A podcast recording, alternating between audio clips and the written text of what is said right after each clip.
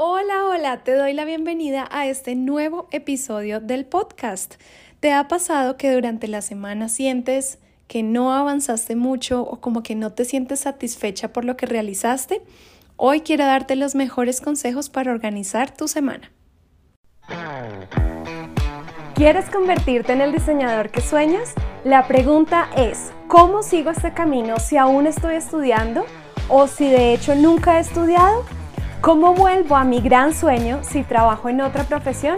¿Cómo desarrollo mis ideas y mi creatividad? Descubre las respuestas a estas preguntas en este podcast. Soy Laura Paez y te doy la bienvenida a Diseña con Laura. Bueno, en este episodio quiero contarte cómo yo organizo mi semana porque sé que todos tenemos luchas en cuanto a gestionar el tiempo, en cuanto a realmente realizar las tareas que debemos realizar cada día, cada semana, pero realizarlas de forma eficiente.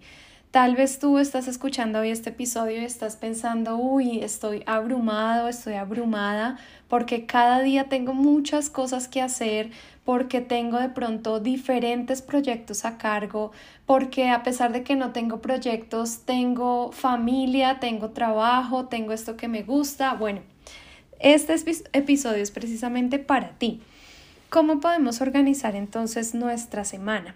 Te voy a dar a continuación algunos consejos, pero trata de verlos que los puedes aplicar tanto a la semana entera como a tu día a día, ¿sí?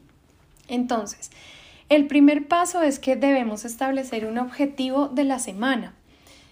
No sé si te ha pasado que tal vez estás trabajando en el día y uff, sientes que hiciste muchas cosas, pero al final del día es como, ay, no, olvidé hacer esto, o como que te sientes de pronto insatisfecha con el día que acabas de tener. A mí esto me pasaba mucho antes porque sentía que trabajaba un montón, pero que al final del día como que no me sentía realmente satisfecha. Y fue solo hasta que entendí que mi semana debe tener un objetivo, al igual que mi día.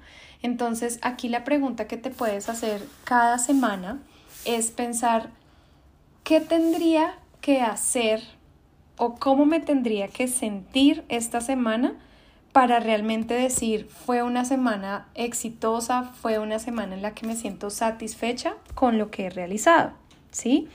Por eso es muy importante que tú planees con anticipación la semana, no que te agarró el lunes y de repente, sí, ¿qué es lo que tengo que hacer? Y empiezas a hacer la lista o ni siquiera haces lista si no vives el día a día. No, importante que planees tu semana, que planees tus días. Eso te va a ayudar a entender realmente cuáles son las cosas que sí estás logrando hacer o en qué te estás quedando estancada, ¿sí? Entonces es muy importante que, por ejemplo, el domingo todos los domingos en la tarde tómate unos minutos para planear cómo va a ser tu siguiente semana. Si no puedes, que al menos sea lo primero que hagas al despertar el lunes, lo primero, ¿sí?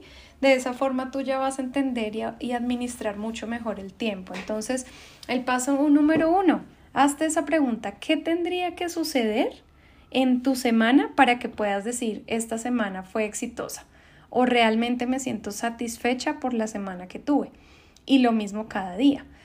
No pretendas tener 10 objetivos a la semana.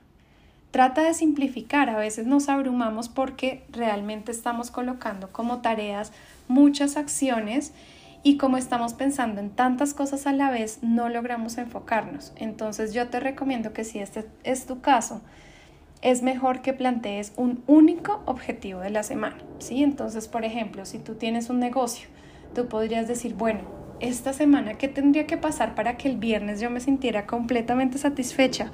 Uy, bueno, que esta semana hayamos vendido X cantidad de dinero. Ese sería tu objetivo, por ejemplo, si tienes una empresa. Entonces, después del objetivo viene el paso número dos. ¿Cuáles serían esas cinco acciones, actividades, pasos que debes realizar para cumplir el objetivo de la semana? Entonces vuelvo al ejemplo, si tú eres una dueña de empresa y estás diciendo, bueno, yo quiero esta semana vender X cantidad de dinero hasta el viernes. ¿Cuáles son esas cinco cosas que debes hacer en la semana para que el viernes digas, lo completé, llegué al objetivo? Entonces, digo cinco cosas precisamente para estar pensando que una, cada una de ellas la puedes asignar a un día, ¿cierto? Entonces, por ejemplo, si ese era mi objetivo, yo puedo decir, listo, el lunes voy a, dedicarme a la estrategia, a pensar y a planear cómo lo voy a hacer, ¿listo?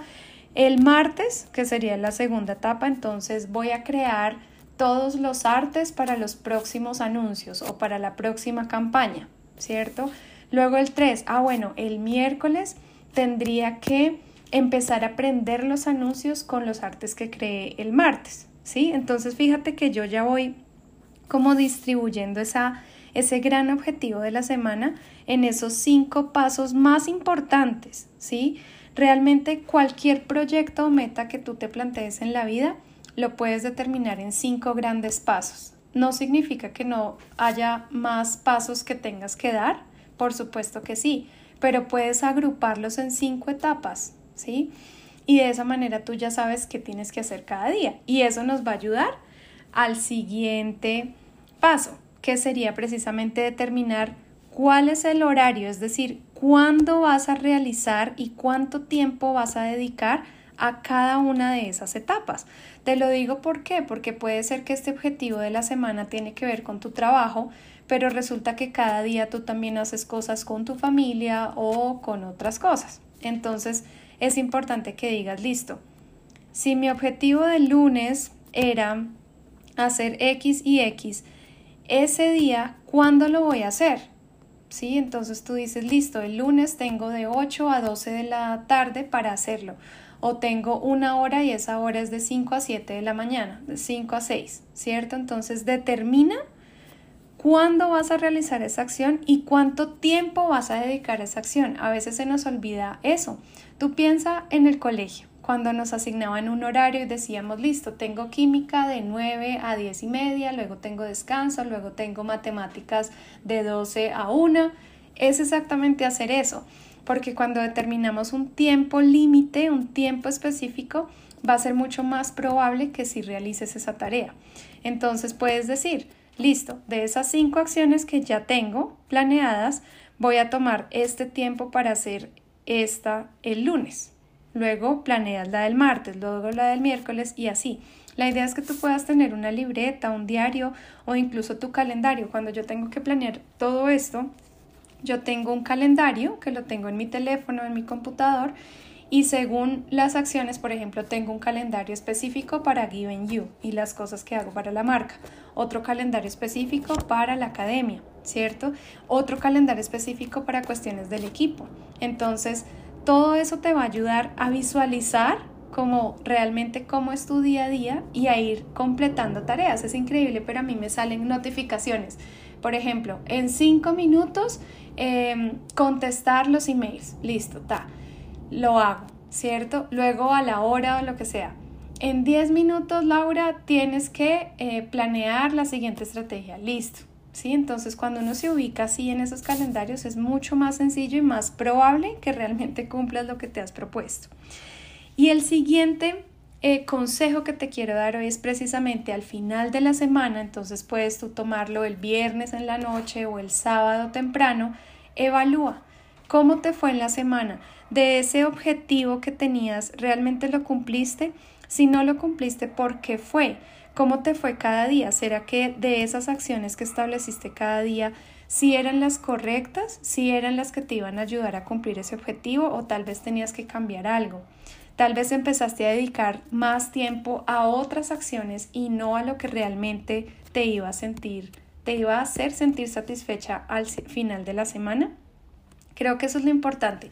Algo que me ha funcionado mucho es las cosas que más dan sentido a mi vida como persona, o sea, Laura como persona, las hago antes del mediodía.